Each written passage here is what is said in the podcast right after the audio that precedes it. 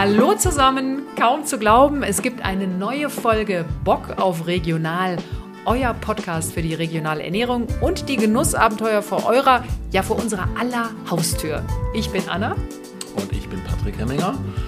Anna, es ist schon Juli. Ja. Wir hatten eine kleine kreative Pause eingelegt, weil wir so beschäftigt waren und sind mit Genießen. Wir waren auch unterwegs. Es ist ja endlich alles reif, ne? Anna, der Sommer ist da, die ganzen Herrlichkeiten. Erdbeeren, Himbeeren, Blaubeeren, Tomaten. Tomaten, Gurken. Lauter regionale Herrlichkeiten. Darüber sprechen wir gleich. Und wir haben wieder ein super Rezept. Außerdem Verraten wir euch, wie ihr am besten selbst zum Selbstversorger werdet. Du, Anna, hast zwei ganz interessante Menschen zu dem Thema gesprochen. Und das alles hört ihr gleich. Also viel Spaß beim Bock auf Regional.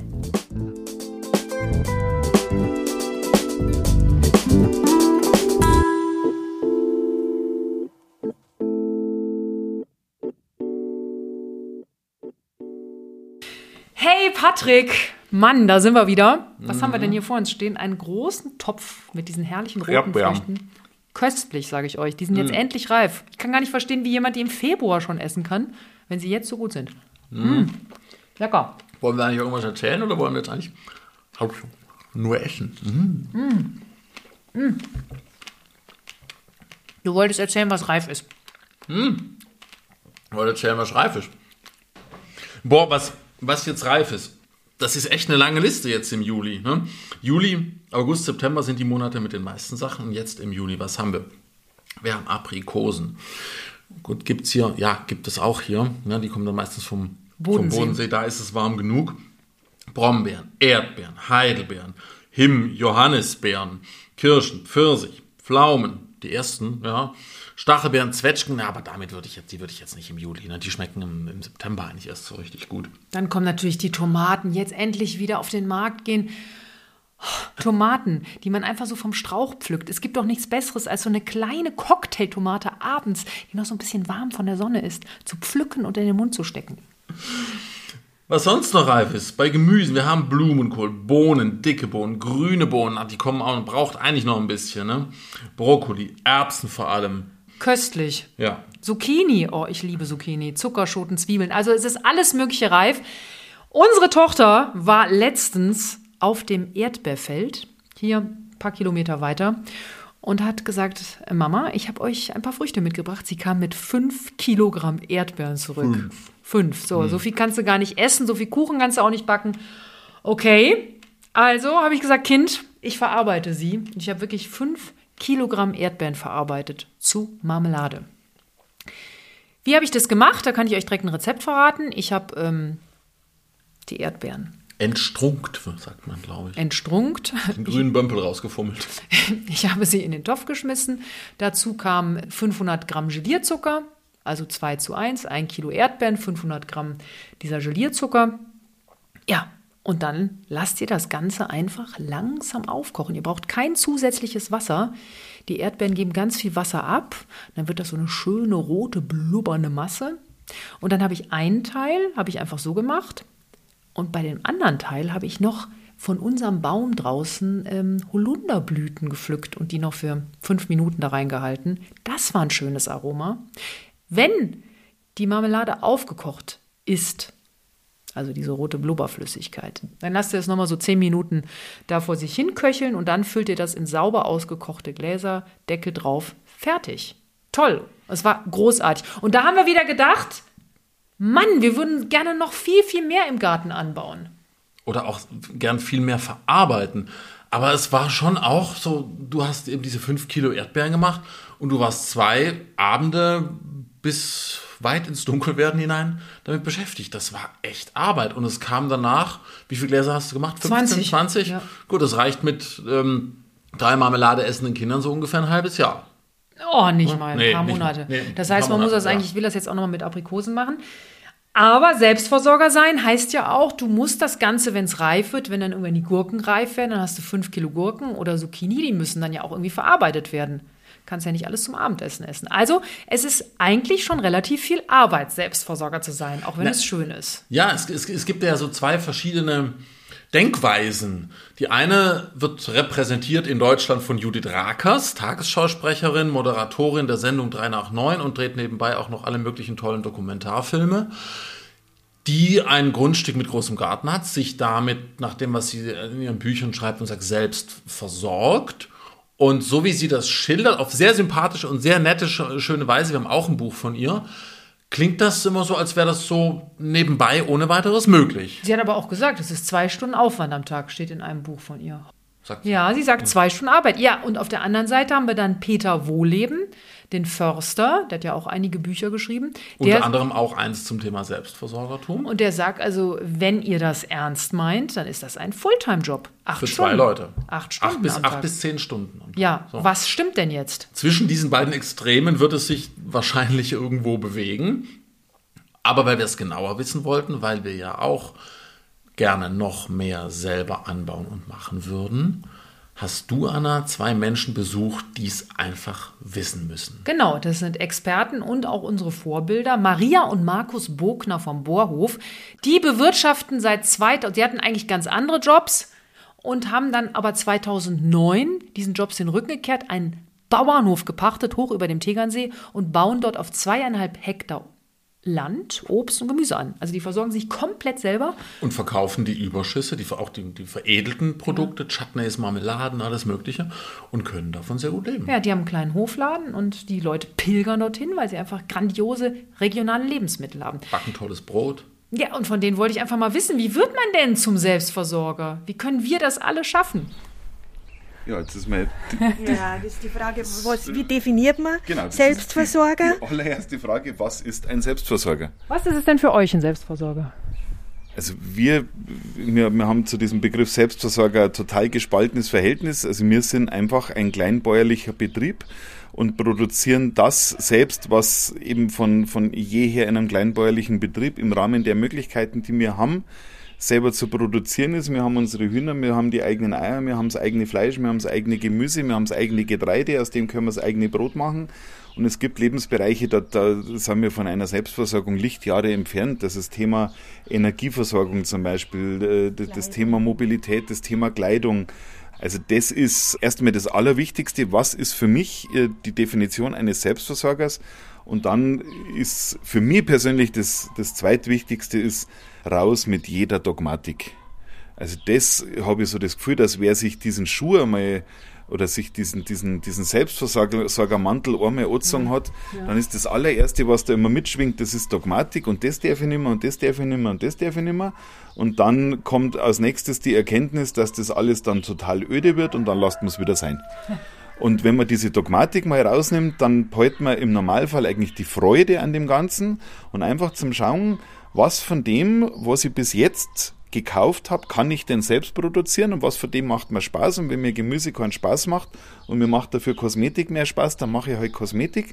Und zu schauen, wie viel von dem, was ich bis jetzt an Geld zur Verfügung gehabt habe, habe ich denn für solche Sachen ausgegeben?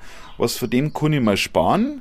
Äh, wie viel Zeit meines Lebens wird dadurch frei, die ich nicht mehr einen schnöden Geldverdienen nachgehen muss, sondern ich kann irgendwas machen, was mir definitiv mehr Freude macht.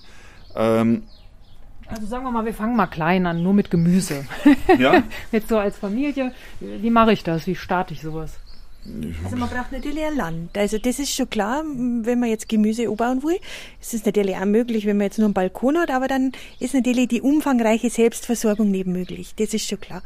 Aber äh, anfangen kannst du trotzdem am Balkon. Wenn man einfach mal so, so ausprobiert, was, was macht denn das mit mir, wenn ich jetzt eine Pflanzen anbaue? Ich, ich sage jetzt mal, ich, da bist jetzt du wahrscheinlich besser zum sagen, was braucht man als kleine Familie, wenn man es jetzt mal runterbricht. Wie wir angefangen haben, haben wir den Garten gehabt, aus, aus Also man sagt, man Kräuter. sagt so als, als, oder als Faustformel für eine ganzjährige Gemüse-Selbstversorgung brauche ich pro Person ungefähr 80 Quadratmeter Garten. Aber dann habe ich wirklich eine ganzjährige Gemüse-Selbstversorgung. Wenn ich dann noch ein bisschen Getreide dazu habe, also sage ich mir, dann bin ich vielleicht bei 100 Quadratmeter, dann ist es aber schon, macht dann auch richtig viel Arbeit. Also wenn ich sage jetzt mal zwei Erwachsene, zwei Kinder, 400 Quadratmeter Garten, die machen ordentlich Arbeit, habe ich aber dann wirklich eine ganzjährige Gemüse-, Getreide-, Selbstversorgung braucht dann halt das ganze Begleitwerkzeug, also das, das, das Werkzeug braucht die Möglichkeit, wenn eben ganzjährig in der Region, wo halt gefühlt ein halbes Jahr Winter ist, äh, brauche ich halt die Möglichkeit, wo ich das alles frostfrei einlagern kann, brauche die Möglichkeit, einen Teil von dem in der Zeit, wo halt die Zucchini-Schwämme oder die Gurkenschwämme oder sowas ist, das halt haltbar zu machen, damit ich halt im Winter dann nicht nur Kohl essen muss, sondern halt vielleicht auch irgendwas anderes noch hab. Äh, das braucht man halt dann alles dazu. Kühler. Tiefkühler, Möglichkeit zu trocknen, dann, aber dann sind wir wieder, dann sagt der Nächste, ja, Selbstversorgung, ich will nicht auf den Strom angewiesen sein, also ich keinen Tiefkühler, keinen, was ich, und schon wird's wieder dogmatisch und natürlich ungleich schwieriger. Also das ist äh, da Pauschalantwort, das ist unheimlich schwierig. Ja. Es heißt ja immer, was ich ja so spannend finde, es heißt ja immer von so vielen, das ist ja so leicht. Jude, wir haben so zwei Extreme gefunden. Mhm. Judith Rakers sagt so, das kann man mhm. alles so machen, man kann sich komplett selbst versorgen, die hat aber einen Fulltime-Job ja, mit ja. Schichtdienst und alles. Ich frage mich, wie sie das schafft. Oder wir haben Peter Wohleben, der mhm. Förster, der sagt, man braucht schon, wenn man sich selbst versorgen will, acht Stunden Arbeit am Tag. Ne? Also acht Stunden Arbeit also am Tag brauchst du sicher nicht. Ja. Da jetzt ist so. Also dem, was unsere Realität ist, da irgendwo dazwischen. Ja. Wir wollen genau. das ja nicht im Haupterwerb. Genau, machen. Sie könnten mir jetzt durchaus vorstellen, ja. dass, dass, dass, äh, dass das bei, bei Frau, Frau Rackers ähnlich leicht funktioniert wie bei Frau von der Leyen sieben Kinder zu erziehen, indem da einfach im Hintergrund wahrscheinlich ganz viele Füße rumlaufen, die man vorne nicht sieht. Also wahrscheinlich liegt die Wahrheit liegt irgendwo dazwischen, aber es ist ja, die, die, die Frage ist doch, finde ich, immer viel, viel weiter vorher, was mache ich denn gern? Wo liegen meine Fähigkeiten? Wo liegen meine Talente?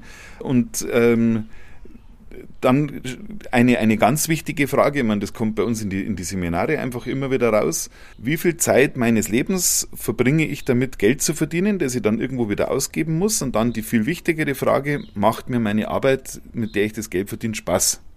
Und da kommt ganz oft Nein. Aber es wird halt so gut bezahlt. Und dann in, in der Selbstversorgung zu schauen, wie viel Zeit kann ich denn freibringen, weil ich vielleicht für manche Sachen, die ich mir halt jetzt bis jetzt teuer erkauft habe, weil ich die selber machen kann und kann die jetzt quasi von dieser Zeit abziehen, die ich mit einem Job verbringe, der mir keinen Spaß macht. Und dann kommt in das Ganze unterm Strich Lebensqualität rein.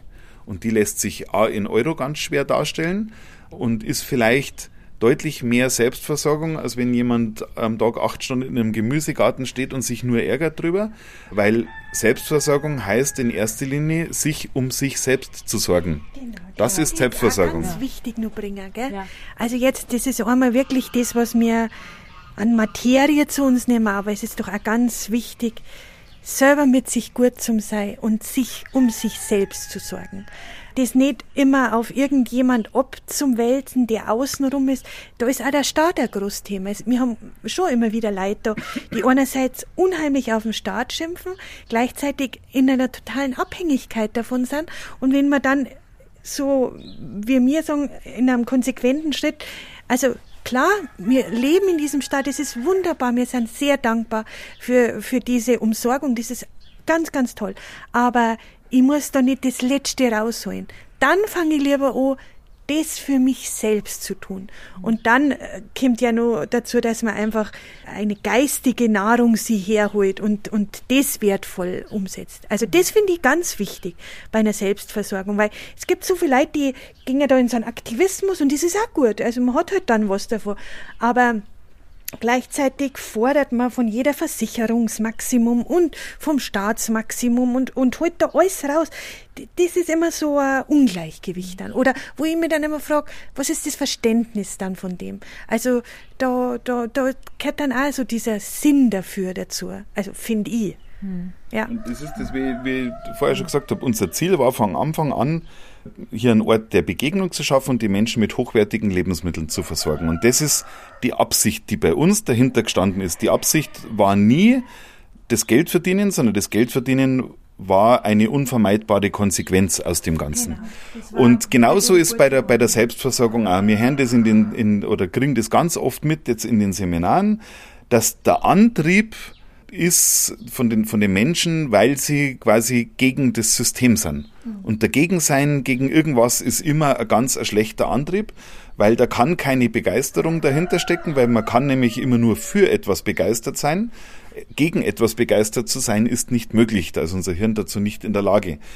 Und deswegen, wenn, wenn hinter diesem Beginn einer Selbstversorgung ein, eine Begeisterung steht, für was auch immer, wie gesagt, es muss nicht das Gemüse sein, und wenn jemand sagt, ich baue mir jetzt Baumwolle geht nicht, aber ich baue mir, ich baue mir einen Hanf an und verwebe den zu Ginstoffen und mache mir wenigstens meine Kleidung selbst, weil das liegt mir deutlich mehr. Mit dem Gemüse habe ich einfach Quadrat, dann ist es absolut okay, dann steckt der Begeisterung Also dahinter. ist es eigentlich die Begeisterung. Die Begeisterung lässt Die es funktionieren. Begeisterung. Und was mache ich, wenn meine Begeisterung ständig die Schnecken getrübt ist? Ja, Ganz Das praktisch. ist gemein. Das ist, stimmt schon, da hast du recht, das ist gemein. Aber da braucht man ja, da braucht man ein bisschen einen längeren Atem, weil, Ja. also wir festgestellt haben, ich weiß jetzt nicht, wie lange ihr euren, euren, euren Boden schon bearbeitet, dass das immer gesünder wird. Verstehst durch Und Schnecken, genau, und die Schnecken sind auch bei uns immer wieder mal ein Thema, aber, aber da braucht man so ein paar Jahre Geduld. Also das ist jetzt nicht bloß so. Mhm. Ja, genau. kümmert dich auch um die Schnecken, jawohl.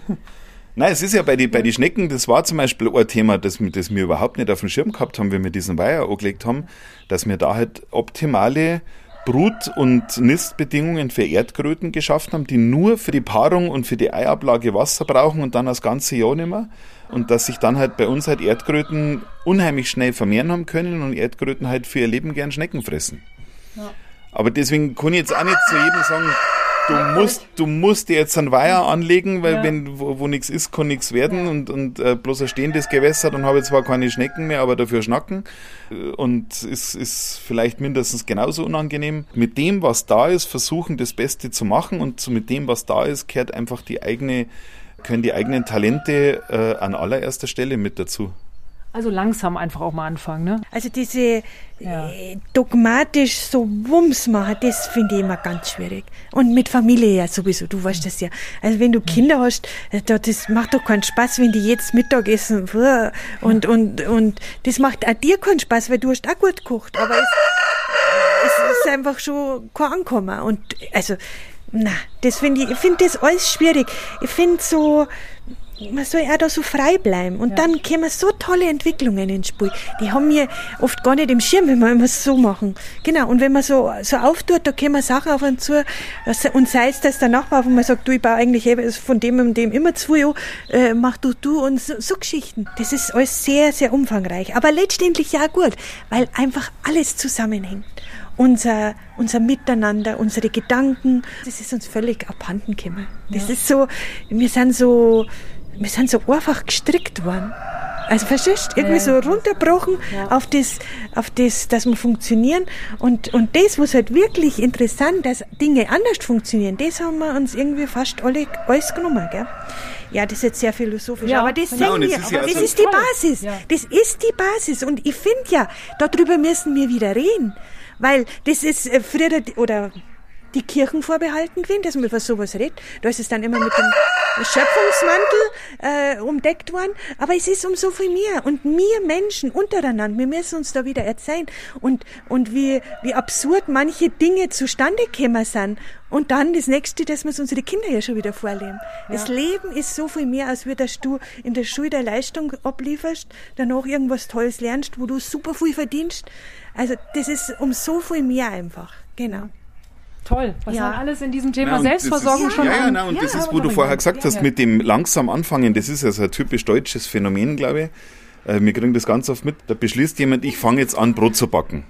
Und dann ist das allererste, was machen, das ist, dass sie sich halt eine Knetmaschine für 3000 Euro kaufen und, und das ganze Equipment, die sind danach besser ausgerüstet wie manche Bäcker und dann fangen sie an, Brot zu backen, um dann nach drei Fehlversuchen zum sagen, ja, ist doch nicht so und äh, jeder in der Familie zirkt Nasen auf, wenn er das Brot und dann steht das Zeug im Keller.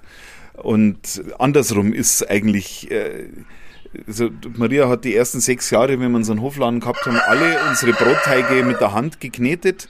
Und dann kriegst du halt einfach über die Hände, über die eigenen Sinne äh, da eine, eine Beziehung zu diesem Teig. Wie verändert sich der über die Zeit? Wie, wie muss der sein, dass er sich richtig anfühlt? Das kann also eine Knetmaschine alles nicht. Und man spart sich halt am Anfang einfach erstmal dieses Geld für so eine Knetmaschine. Und wenn man dann sieht, das hat eine gewisse Regelmäßigkeit, äh, dann kann man sich sowas kaufen. Da spricht ja nichts dafür, aber die Reihenfolge macht's da ganz oft ein bisschen sehr absurd. Ja. Also einfach loslegen und äh, sich nicht Ja. mit Freude und Freiheit Herz. und mit Herz Mit. Herz. Vielen genau. Dank euch. Gerne, sehr gerne. Das waren Maria und Markus Bogner vom Bohrhof am Tegernsee. Das Fazit ist, macht's euch leicht, fangt erstmal klein an, aber fangt einfach an. Es ist gar nicht so schwer.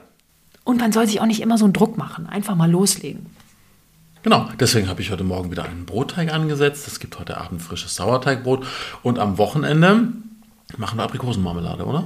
Das machen wir. Ich freue mich drauf. Wir freuen uns auf die nächste Folge Bock auf Regional mit euch. Und auf die müsst ihr nicht mal ganz so lange warten, versprochen. und darauf jetzt noch eine leckere Erdbeere. Die sind aber auch echt köstlich. Das Ja. ist ja ganz entscheidend, was für ein Ja. Wetter die so haben. Weil jetzt Das sind muss- sie echt süß. Es muss schön sein, aber nicht zu heiß. Und dann schmecken die. Mm. Mm. Letztes Jahr hatten wir ja selber Erdbeeren, aber die Hühner haben im Herbst die Sträucher dezimiert. Leider, Mieze Schindler. So eine ganz alte keine Sorte. neuen gesetzt, das war doof. Wenn ihr unser Buch kaufen wollt, das gibt's auch. Mhm. Überall da, wo es Bücher gibt. Und natürlich auf Amazon. Und ihr könnt es auch direkt bei uns bestellen. Info at wetterstein-verlag.de bis zum nächsten Mal. Oh.